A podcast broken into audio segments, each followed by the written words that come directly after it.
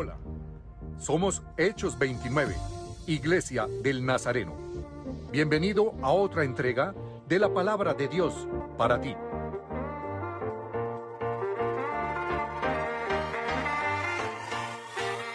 Bienvenidos a una entrega más de la palabra de Dios en el día de hoy.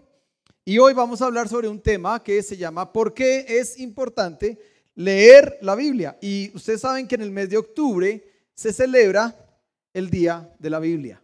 No sé si lo sabían. Bueno, en Colombia se celebra, ¿no? No en todos los países, pero al menos en Colombia se celebra. ¿Qué día se celebra? El 31 de octubre, la fiesta del diablo, del demonio, del Halloween. No, el 31 de octubre. ¿Y por qué el 31 de octubre? Mm, historia, historia. Vamos a ver cómo están en historia hoy.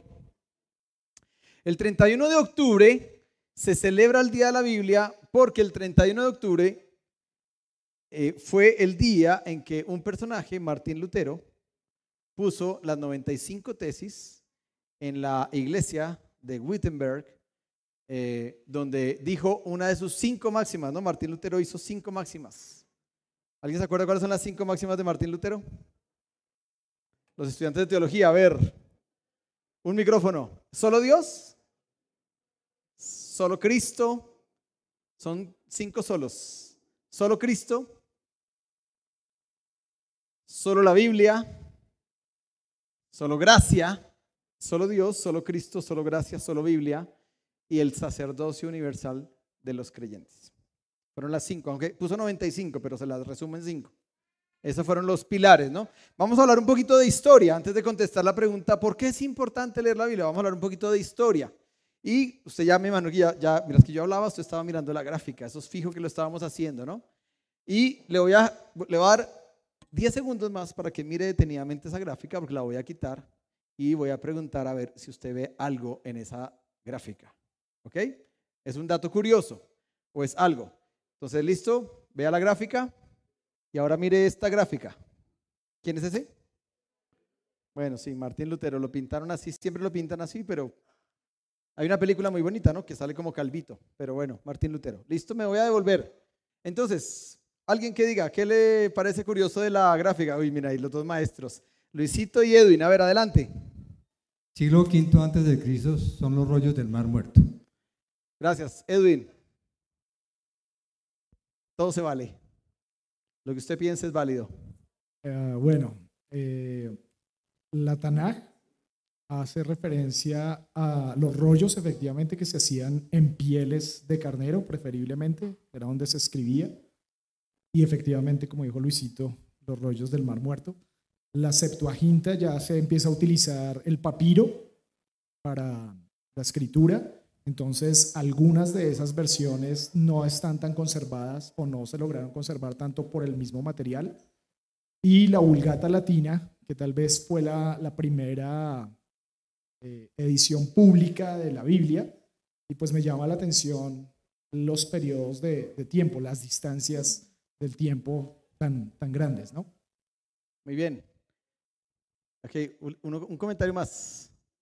Un comentario más, aquí Clarita.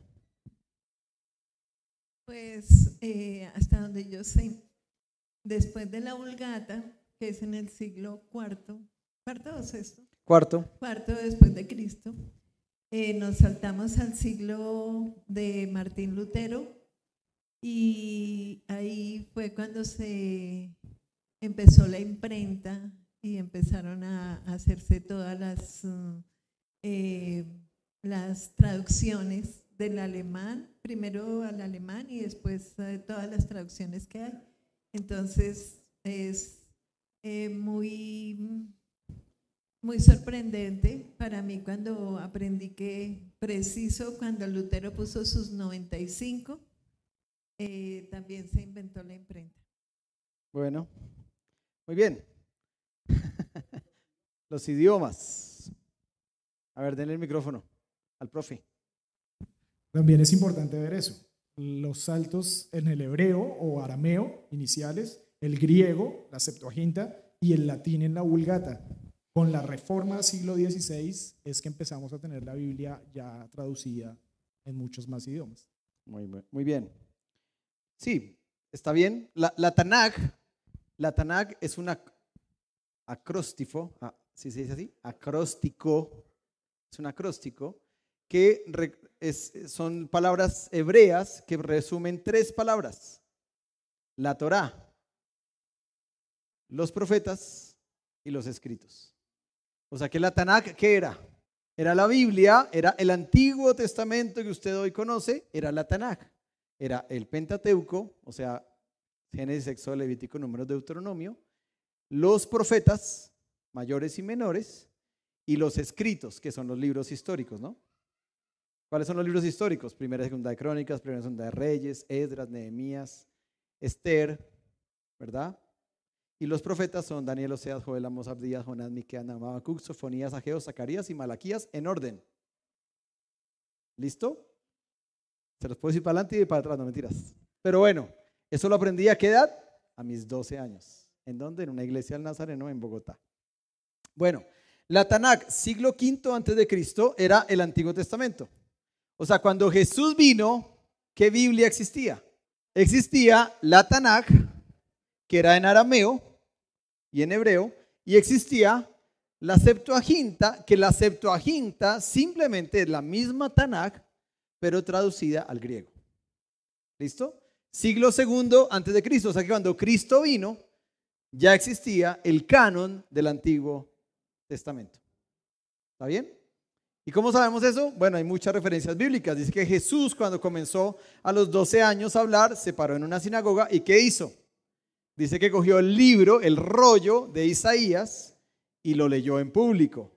Entonces, si existía el rollo de Isaías, era una cantidad de rollitos que estaban en una canasta. Jesús fue y cogió Isaías y lo abrió y era la lectura del día.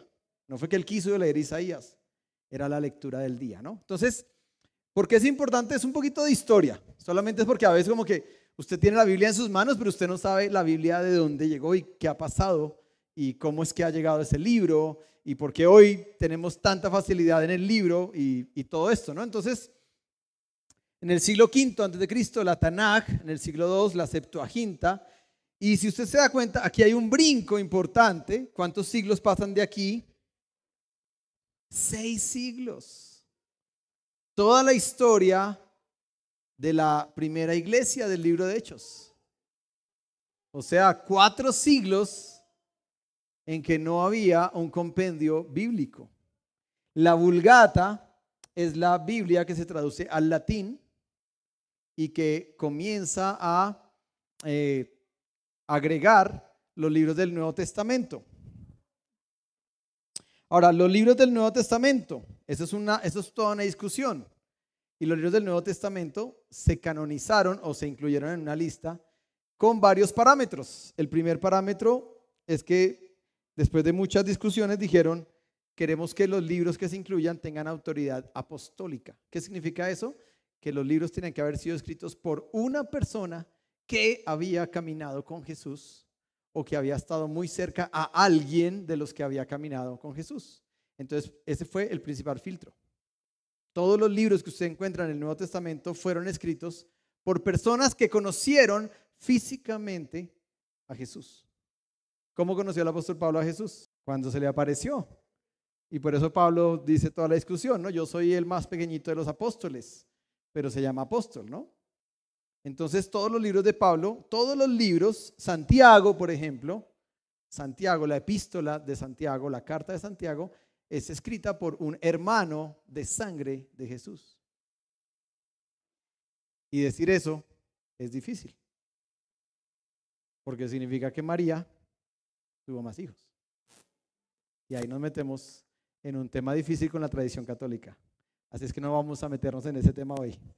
Pero simplemente los libros.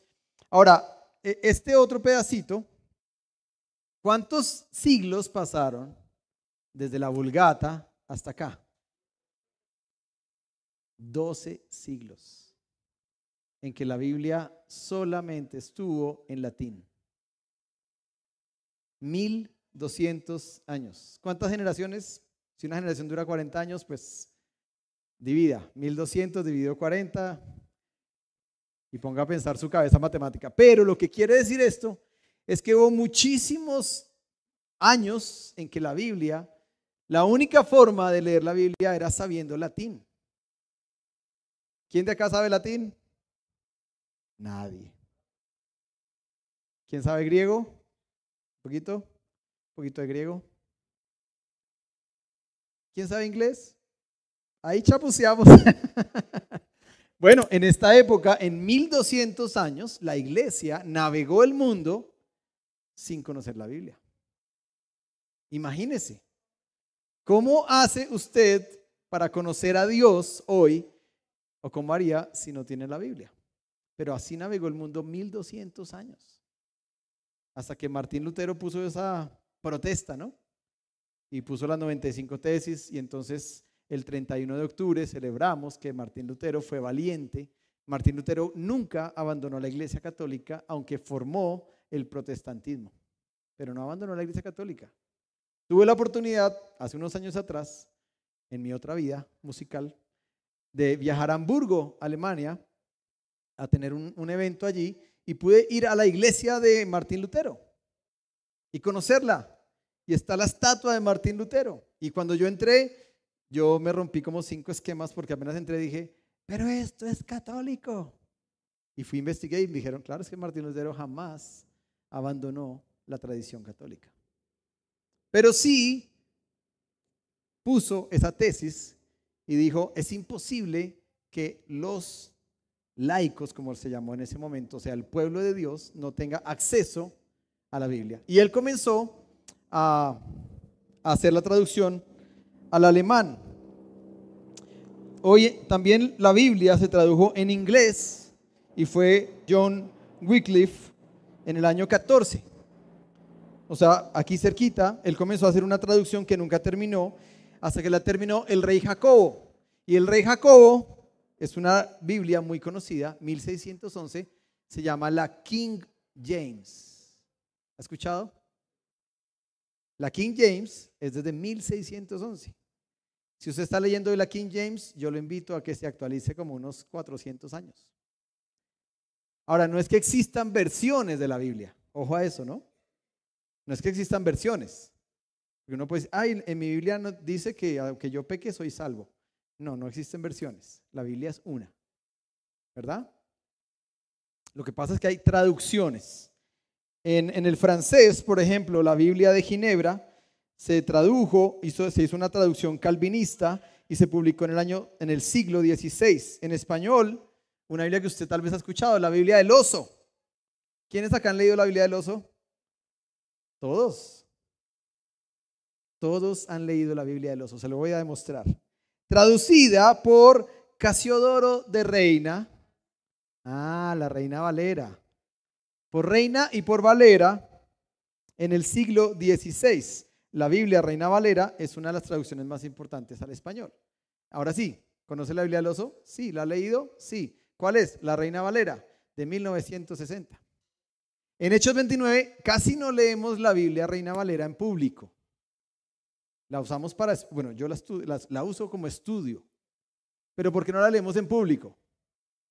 A ver, alguien que explique eso. ¿Por qué en Hechos 29 no leemos la Biblia Reina Valera en público? O esa. Luisito, a ver, un, micrófono. Eso, veloz ahí con Luisito. Se los presento, es mi papá. Gracias. Eh, por el lenguaje, el lenguaje es como de la época de Cervantes, entonces habla mucho habéis no sé qué y habéis no sé cuánto, como, como cuando uno va a España le dicen, ¿habéis comido? Así. Muy bien, esa es la razón. Porque en Hechos 29, las nuevas generaciones que están en esos salones, si usted les dice a ellos, vosotros sois la sal del mundo. Yo me lo aprendí así. mis versículos de memoria de mi escuela dominical es, vosotros sois la sal del mundo. ¿verdad? O, como por ejemplo, si yo le digo a mi hija Sofía, ¿tú sabías que José no conoció a María hasta que nació Jesús?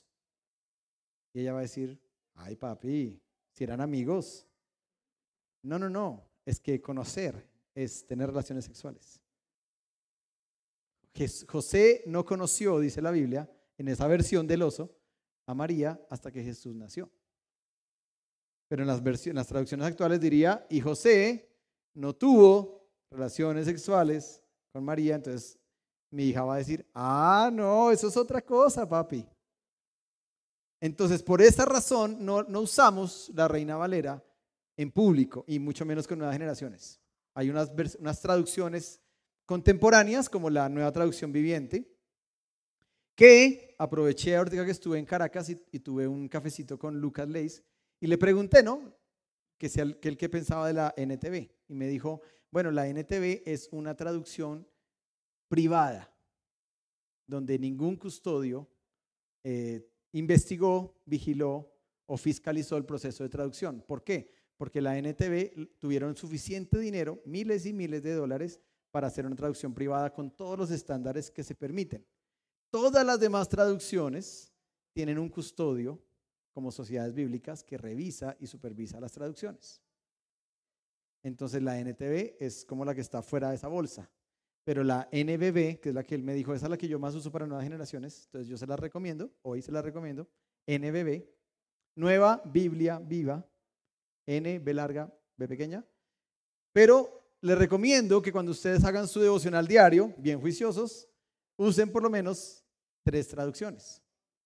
La NBB, la Reina Valera y alguna otra. Yo a veces uso la NASB, que es la Biblia de las Américas o la New American Standard Bible. ¿sí? En, francés, en español, en chino, por ejemplo, en chino, la Biblia no se tradujo a chino hasta el siglo XIX. O sea que la línea de tiempo todavía para los chinos se corrió como cinco siglos más. Lo mismo para los árabes y lo mismo para los rusos. Hasta el siglo XIX no, no había traducciones en esos idiomas. Bueno, pregunta, sigamos y ya vamos a entrar al tema del corazón, pero vamos allá. ¿Cuántos idiomas hay en el mundo? Póngale un número. ¿Cuántos dicen que hay de 3.000 para abajo? ¿De 4.000 para abajo? ¿De 5.000 para abajo? ¿De 8.000 para abajo? ¿De 8.000 para abajo? Y ahora, ¿en cuántos idiomas ya está traducida la Biblia? ¿En cuántos idiomas cree que la Biblia hoy está? ¿Idiomas o dialectos? Bueno, es lo mismo. Esto es muy fácil. Usted saca ChatGPT y pregunta. Siete mil idiomas. Muy bien, ese ChatGPT está rápido y veloz. Siete mil. Aproximadamente hay siete mil idiomas. La primera pregunta. ¿Cuántos idiomas hay en el mundo? Siete mil. ¿En cuántos ya está la Biblia?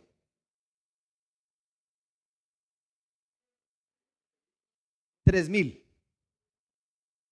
Tres mil. O sea, ¿cuántos faltan? Si alguien tiene aquí el don de la traducción, se necesitan traductores. Y entonces eso lo pone a uno a pensar. Estamos en los últimos tiempos. ¿Qué dice usted? Pero Israel está que se enciende la tercera guerra mundial. Eso yo solo veo memes, YouTube, todas las noticias. No sé, yo prefiero no decir mis apreciaciones de ese tema. Pero lo cierto es que Jesús sí dijo, Mateo capítulo 24 dijo, que la palabra de Dios será predicada en todo el mundo. Y entonces, dijo Jesús, vendrá el fin. Siete mil idiomas, vamos en tres mil. Nos faltan Cuatro mil idiomas. ¿Cuántos nos ha costado llegar a los primeros idiomas?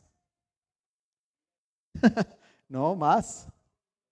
¿Cuántos siglos nos costó llegar acá? Dieciséis siglos para llegar al alemán. En el siglo XVI se tradujo al alemán y al inglés. Y después vino el español y vino el, bueno, el griego ya estaba con la vulgata y el francés también fue en el 16 y todos sus dialectos derivados, pero el chino y el ruso fue hasta el 19, o sea, 1900 años. O sea que nos faltan 4000 idiomas. Bueno, la tarea es grande, queridos. ¿Por qué leer la Biblia? Dicho, con esto, dicho esto, la pregunta que ahora quiero contestar es, ¿qué dice Dios en la palabra sobre la palabra? ¿Listo? Entonces vamos a navegar un poquito esas preguntas y, lo puse con algunos versículos. Segunda Timoteo 3:16 dice, toda la escritura es inspirada por Dios y es útil para enseñarnos lo que es verdad y para hacernos ver lo que está mal en nuestra vida. Nos corrige cuando estamos equivocados y nos enseña a hacer lo correcto. Esta es una versión actual, ¿no? Si estoy en Reina Valera, que fue cuando yo me lo aprendí, es toda la escritura es inspirada por Dios y es útil para redarguir, para exhortar, para instruir en justicia, a fin de que el hombre de Dios esté enteramente preparado para toda buena obra. Pero en esta versión lo que dice es muy bonito, dice toda la escritura. O sea que a los que no nos gusta leer mucho los profetas como Ezequiel o Daniel y nos cansamos, tenemos que subrayar este adjetivo, toda. Toda la Biblia nos sirve. Y qué difícil es hoy encontrar la verdad de algo. Estamos en un mundo relativista, donde tu verdad puede ser diferente a mi verdad donde lo que para ti está bien, para mí no tiene que estar necesariamente bien. Pero si usted se da cuenta, el versículo dice que la palabra de Dios es útil para enseñarnos la verdad, lo que es cierto, y para mostrarnos lo que está mal, ¿en dónde? En nosotros. ¿Sí? Entonces, no use la Biblia cuando está peleando con su esposo o con su esposa ¿verdad? No saque la Biblia porque a veces defundamos la palabra y no, la Biblia dice que tienes que amarme como Cristo amó a la iglesia. y queda uno ahí eh, expuesto, ¿verdad? Y es imposible, ante eso yo me quedo callado y digo, tienes razón, soy el más vil de los pecadores, ¿verdad? Bueno, pero dice que toda la Biblia nos muestra lo que es la verdad. Hebreos 4:12 dice, pues la, la, palabra de Dios es viva y poderosa, es más cortante que cualquier espada de dos filos. Depende de la versión en que usted lo aprendió. Dice, penetra entre el alma y el espíritu, entre la articulación y la médula del hueso. Deja al descubierto nuestros pensamientos y nuestros deseos más íntimos. Es decir, cuando usted lee la Biblia, todo lo que está en su vida es como un escáner Usted lee la palabra y usted una siente el escáner de Dios así. Y deja expuestos todos sus pensamientos. Por eso es que en Hechos 29, con los, con los devocionales que, que hemos trabajado día y noche para los niños, para los preadolescentes, para los adolescentes, para los adultos, por eso es que los devocionales somos tan canzones o somos tan insistentes. Mire, aquí en Hechos 29 no lo vamos a molestar por la ropa como usted se vista, por la forma en que usted tal vez hable. Eso se lo dejamos a Dios. Pero lo que sí vamos a hacer insistentes es en decirle, por favor, ten contacto diario con la palabra. ¿Por qué? Porque para mí como pastor es una gran tranquilidad, yo duermo tranquilito, de saber que usted está todos los días expuesto a la palabra de Dios.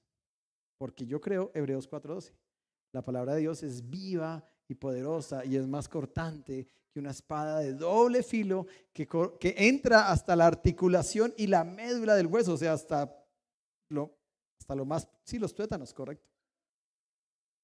Entonces, cuando yo sé que eso pasa, yo sé que toda mujer, todo hombre o todo joven que lea la palabra de Dios se está enfrentando a que Dios mismo le está diciendo, hey, esto está mal en tu vida.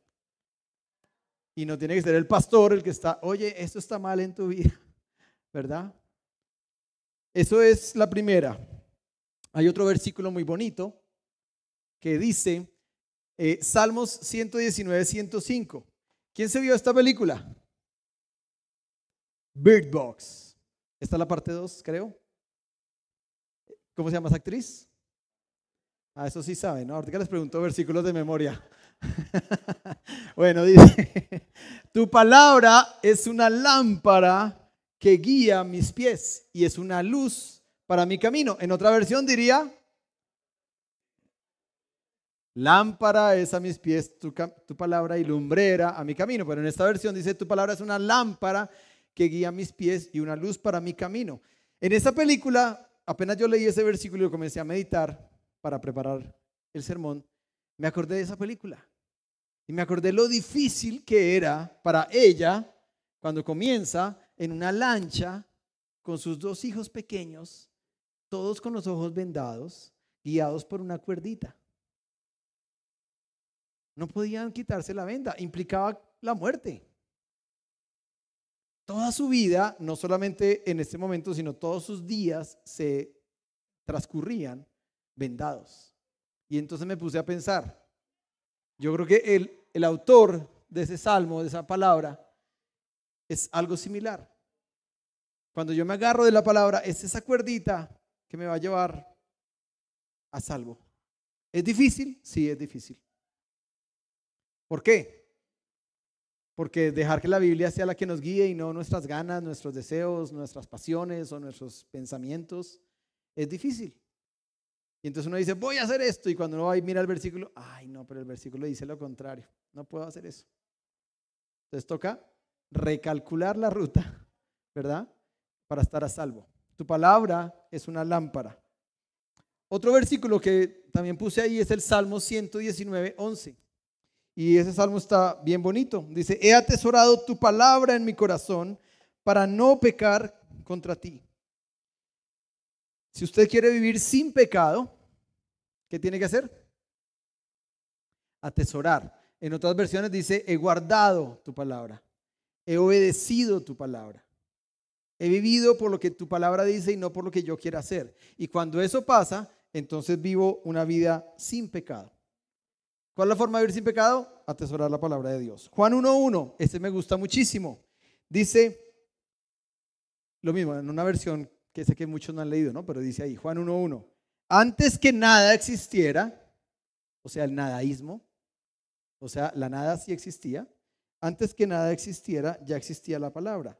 Y la palabra estaba con Dios porque aquel que es la palabra era Dios. ¿De quién están hablando? De Jesús.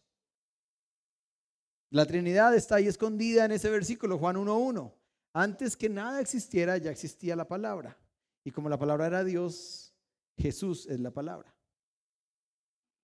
Por eso me encanta ese versículo cuando le dicen, maestro, solo di la palabra y mi criado será salvo, será sano. ¿Verdad? Solamente di la palabra. Yo no sé cuántos de ustedes, pero yo hoy, una de mis oraciones, Señor, di la palabra. Si tú dices esa palabra, este milagro hace así. Porque el poder de, Dios a través de Jesús está ahí en la palabra. Isaías 48, 48 dice, la hierba se seca y se marchita la flor, pero la palabra de nuestro Dios permanece para siempre. Eso quiere decir que la palabra de Dios es eterna. Antes de que nada existiera, ya existía la palabra. Eso no cabe en nuestra mente humana, yo sé. Cuando dice, antes de que nada, ¿cómo así? ¿Cómo era el mundo antes de que nada? Nada, no existía. Ah, no había mundo, no, no había universo, no, nada, no había nada. Estábamos, no existíamos, ¿verdad?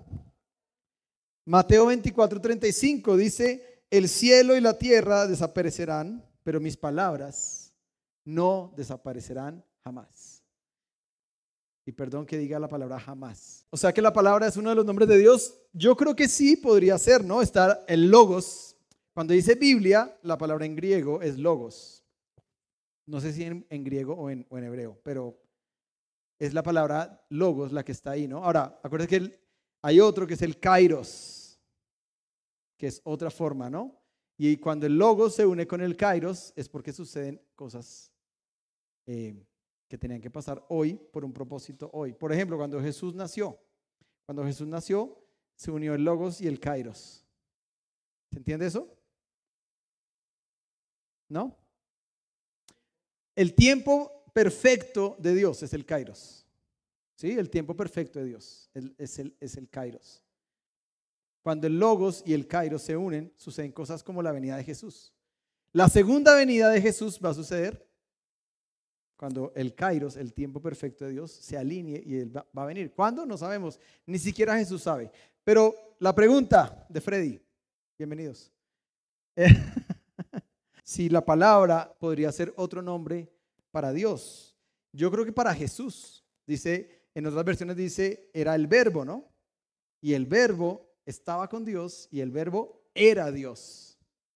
O sea que podríamos decir que sí. Volviendo a jamás, dice, el cielo y la tierra desaparecerán, pero mis palabras no desaparecerán jamás. Jesús enfatiza que no importa las guerras, no importa los conflictos, no importa que todo esté que se cae, la palabra de Dios siempre va a permanecer. A ver, Clarita.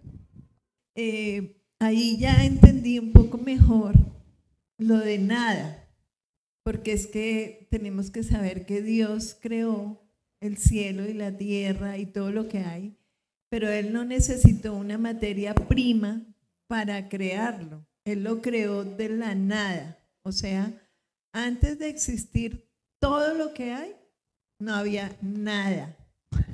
Es algo filosófico, sí. pero es lo que hay que, saber porque eh, a veces eh, pensamos que Dios eh, creó de algo, de algo el mundo y Él solamente dijo, hágase. Exacto.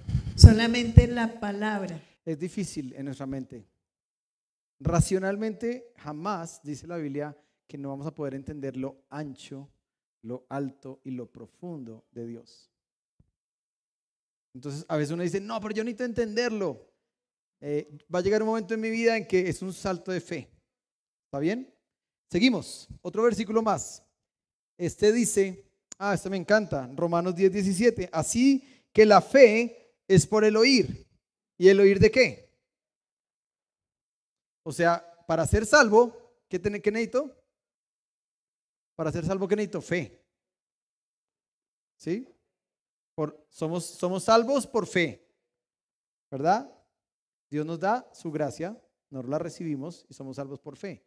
Pero la fe necesita el oír. Y acuérdese, la Shema, ¿no? La palabra Shema. ¿Cuál es el primer mandamiento? El, más, el principal de todos. No, no. El primer mandamiento es la Chema. Escucha, Israel. Amarás al Señor tu Dios con todo tu corazón. Entonces todo el mundo dice, ay, el primer mandamiento es amar a Dios. No, el primer mandamiento es la palabra Shema. Y la palabra Shema es oír y obedecer. Dos en una cosa. Entonces cuando uno dice, la fe es por el oír, ¿cuál oír estoy hablando? La Shema que en español no se puede traducir porque nos tocaría decir, y la fe es por el que oye y obedece. Nos tocaría traducirlo así. Porque uno dice, ah, sí, yo oí, yo oí la palabra de Dios. Sí, usted la oyó, pero le entró por acá y le salió por acá, como decía mi abuelita, ¿no? Le entra por un oído y le sale por el otro. Entonces eso fue el ejercicio fisiológico de, usar el oído, pero no fue el oír de la Shema. Cuando yo escucho la palabra de Dios, inmediatamente esa palabra me tiene que llevar a que yo obedezca. Y ese sí es el primer mandamiento. Oír y obedecer. Bueno, seguimos. Jeremías, Jeremías 15, 16, este también es muy lindo. Dice, al encontrarme con tus palabras, yo las devoraba. Me encanta esa versión. Ellas eran mi gozo y la alegría de mi corazón porque yo llevo tu nombre, Señor Dios de los ejércitos. Jeremías, ¿no? Un profeta. Y lo que él está diciendo es cuál es la actitud que hay que tener con la palabra. ¿Cuál es la emoción? ¿Cuál es? El gozo. Ellas eran mi gozo y la alegría. Unamos esto con teoría de hábitos, mi querida psicóloga un hábito jamás se va a cristalizar en nuestro cerebro a menos de que tengamos algo que se llama disfrute. ¿Usted quiere que cristalizar un hábito en usted? Tiene que tener un disfrute. Y ahí se vuelve un hábito. Entonces, mire lo que dice otra de Jeremías. Al encontrarme con tus palabras, yo las devoraba. Sí, exacto. Como que usted me diga ahorita, pastor, vamos a comer fritanga. Y yo le digo, uy, camine de una. Y yo me la voy a devorar. Y voy a sentir un gran gozo y una gran alegría. Así eso me va a generar un disfrute. Pero si la fritanga se me vuelve un hábito de todos los domingos, me voy a enfermar. Pero acá no. Lo que está diciendo acá es que cuando nosotros nos acerquemos a la Biblia, ¿cómo tiene que ser nuestra actitud? Con hambre voraz, con disfrute, con gozo, con alegría. Si yo abro la Biblia para hacer el devocional y, ay, qué pereza, ya me va a llamar el pastor a preguntarme si leí el devocional. No, el pastor nunca los va a llamar. Pero tenemos otras fórmulas de medir. ¿Verdad? Con mi hija, yo siempre trato de lograr que ella se acerque a, leer la Biblia todos los días mediante un disfrute. ¿Sí? No si entiende. Un incentivo. Antes, al principio, era un incentivo económico en la pandemia. Pero ya se lo quitamos, ya no es económico. Ahora son otros incentivos que nos hemos inventado, que hemos ido conociendo, cosas que a ella le gustan. Y entonces le decimos, Sofi, es hora de hacer el devocional. Eh, en, la, en el webinar de Generación Z, perdón que siga diciendo cosas, dijeron que de estos 29 mil jóvenes de 12 a 16 años, encontraron que esa es una generación tangible. ¿Qué es una generación tangible? Adivine qué, cómo les gusta yo la Biblia. Yo no sé, Angie, ¿cuántos años tienes, Angie? Ah, no, ya estás fuera de esa generación. Pero nos puede servir de referencia. Porque lo que dicen es que a, a esta generación les gusta más y, dijeron sagrado. Yo solo transmito lo que dijeron ahí en el webinar. Pero eso me hizo pensar. Me hizo pensar en mi hija. Y decir, oiga, mi hija tiene su, Biblia física y el devocional lo hace con la Biblia física. Y no lo escribe en una cosa, sino que tiene un cuadernito y lo escribe. Pero ese cuadernito lo cierra y no lo comparte con nadie ni conmigo. Y esta semana el, el profe Iván les dijo, me mandan esto, y yo toda la semana le dije, Sofi, no le has mandado a Ivancho, no le has mandado a Ivancho la fotico, y él dijo, papi, no, es que esto no lo quiero mandar a nadie, me da mucha pena. Pero lo está haciendo ahí en un cuadernito y lo cierra. Claro, lo deja todo el día despistado, ¿no? Y yo digo, ah, voy a coger el cuaderno de mi hija para leer, pero una vocecita me dice, respeta su intimidad. Y entonces nunca lo he abierto. Pero es una generación que les gusta lo tangible.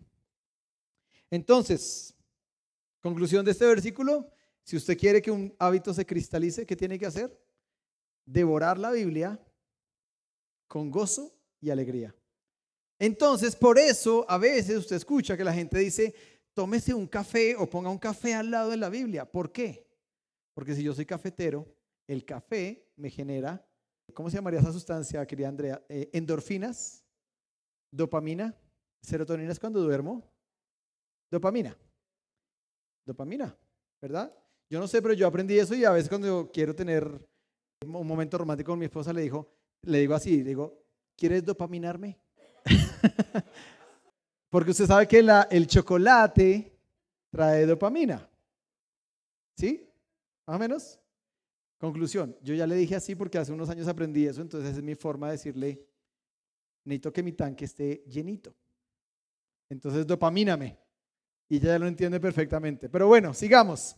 Si usted quiere cristalizar un hábito de leer la Biblia, busque un, busque un buen momento para leer la Biblia. Algunos dicen, uy, cuatro de la mañana, qué momento tan espectacular. No importa, la hora no importa. Yo lo hago entre las seis y las ocho de la mañana, es mi rango. Trato de que sea antes de que hago todas mis actividades pero siempre hay que buscar un disfrute. Para mí el disfrute es leer la Biblia escuchando una playlist que yo llevo años haciendo, que no es con música muy moderna, pero me gusta la música viejita, entonces pongo mi playlist, creo la atmósfera y con eso como que siento, ah, qué chévere, y la, música a veces me quebranta, entonces me quedo ahí, hago un disfrute, ¿verdad?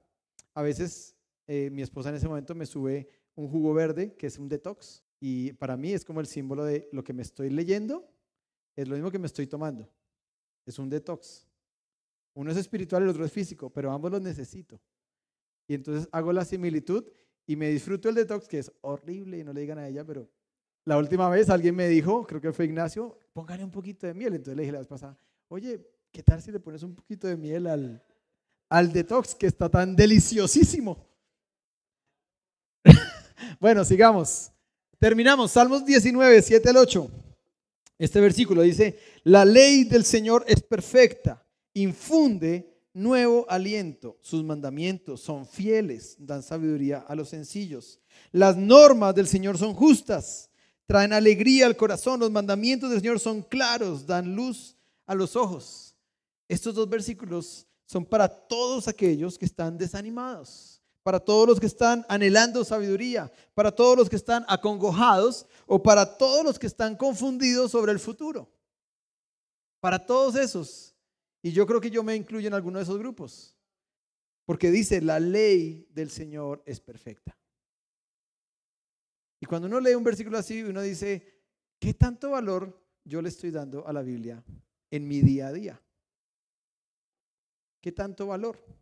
Y entonces ahora sí contesto lo que era el título de la enseñanza. ¿Por qué? ¿Por qué debemos leer la Biblia?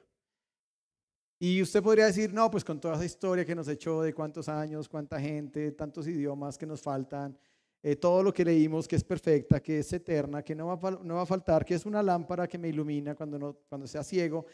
Eso es el para qué, pero el por qué yo lo contesto con estas tres, el guay, el anillo de oro. El por qué. El por qué hacemos las cosas. Porque yo creo que la Biblia es la palabra revelada de Dios para el hombre.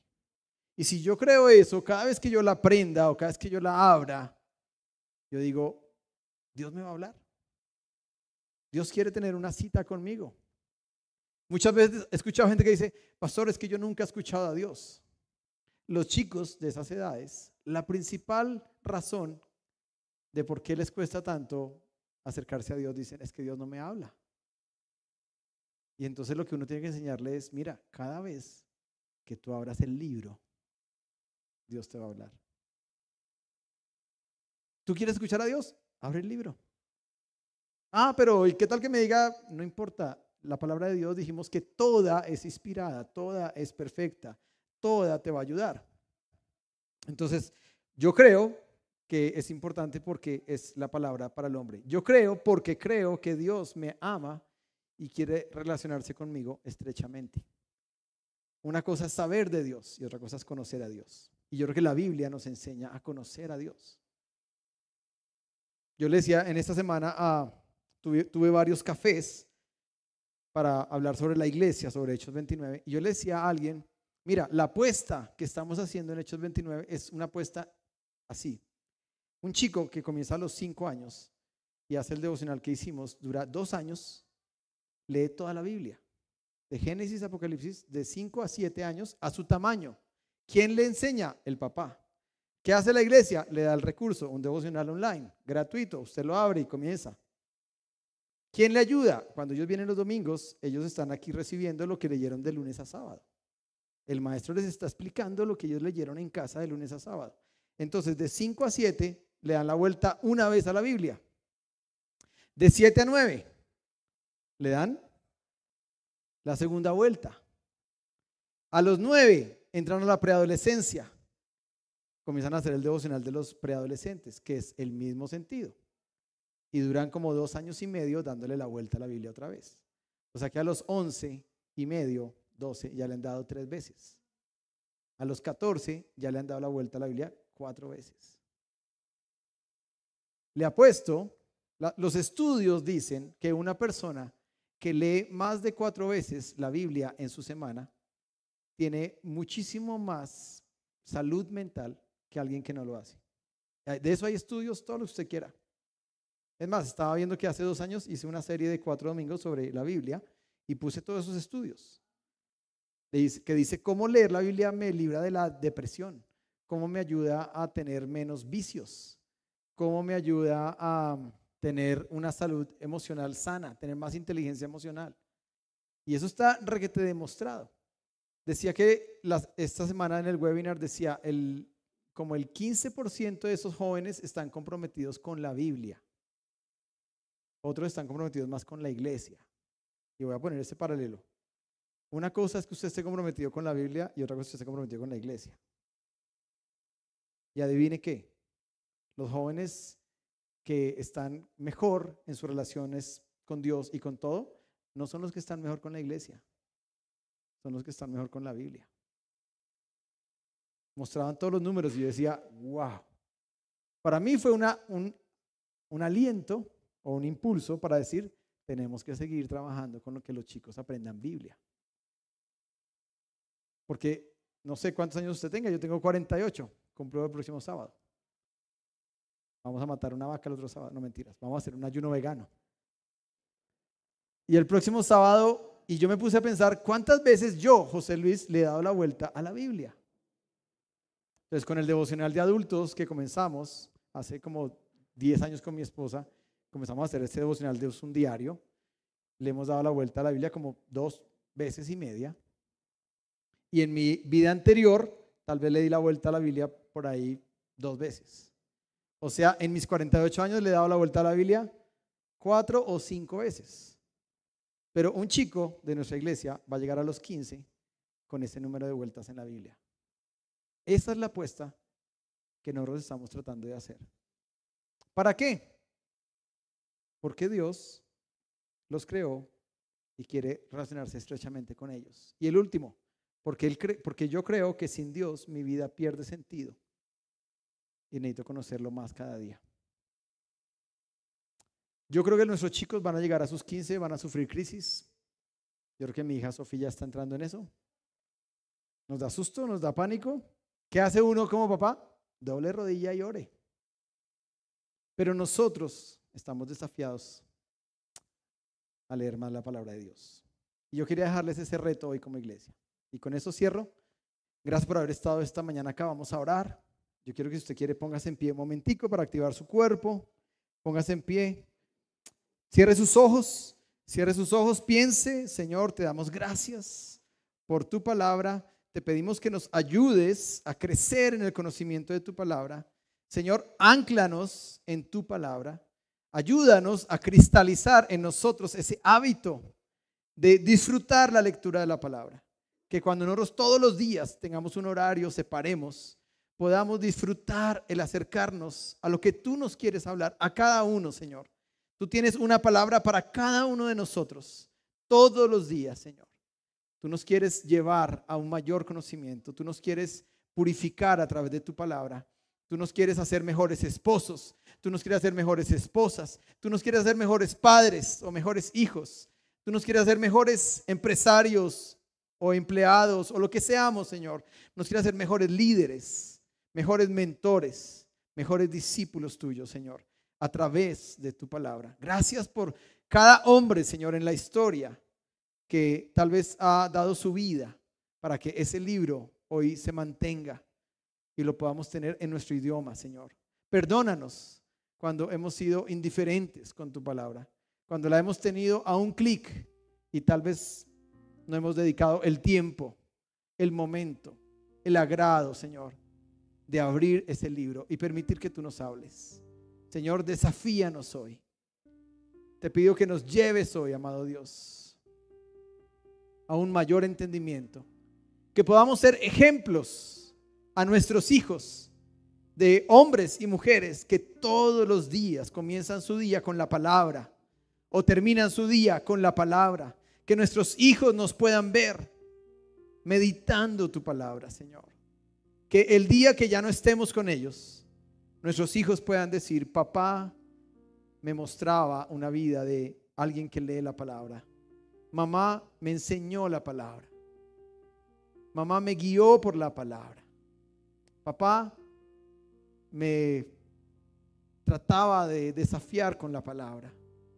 Nosotros queremos, Señor, que nuestros hijos también puedan crecer con tu palabra. Ayúdanos a que tu palabra esté primero en nosotros, para que después esté en ellos. Te damos gracias, Señor, y te lo pedimos. Ayúdanos a que esta, esto que escuchamos hoy dé fruto en esta semana, en nuestro día a día en nuestra rutina, en nuestras disciplinas, Señor. Ayúdanos a que esto dé fruto, que no sea un sermón más, sino que nosotros podamos crecer y profundizar más y más en tu palabra. Te damos gracias, Espíritu Santo. Tú estás acá. Respiramos tu presencia.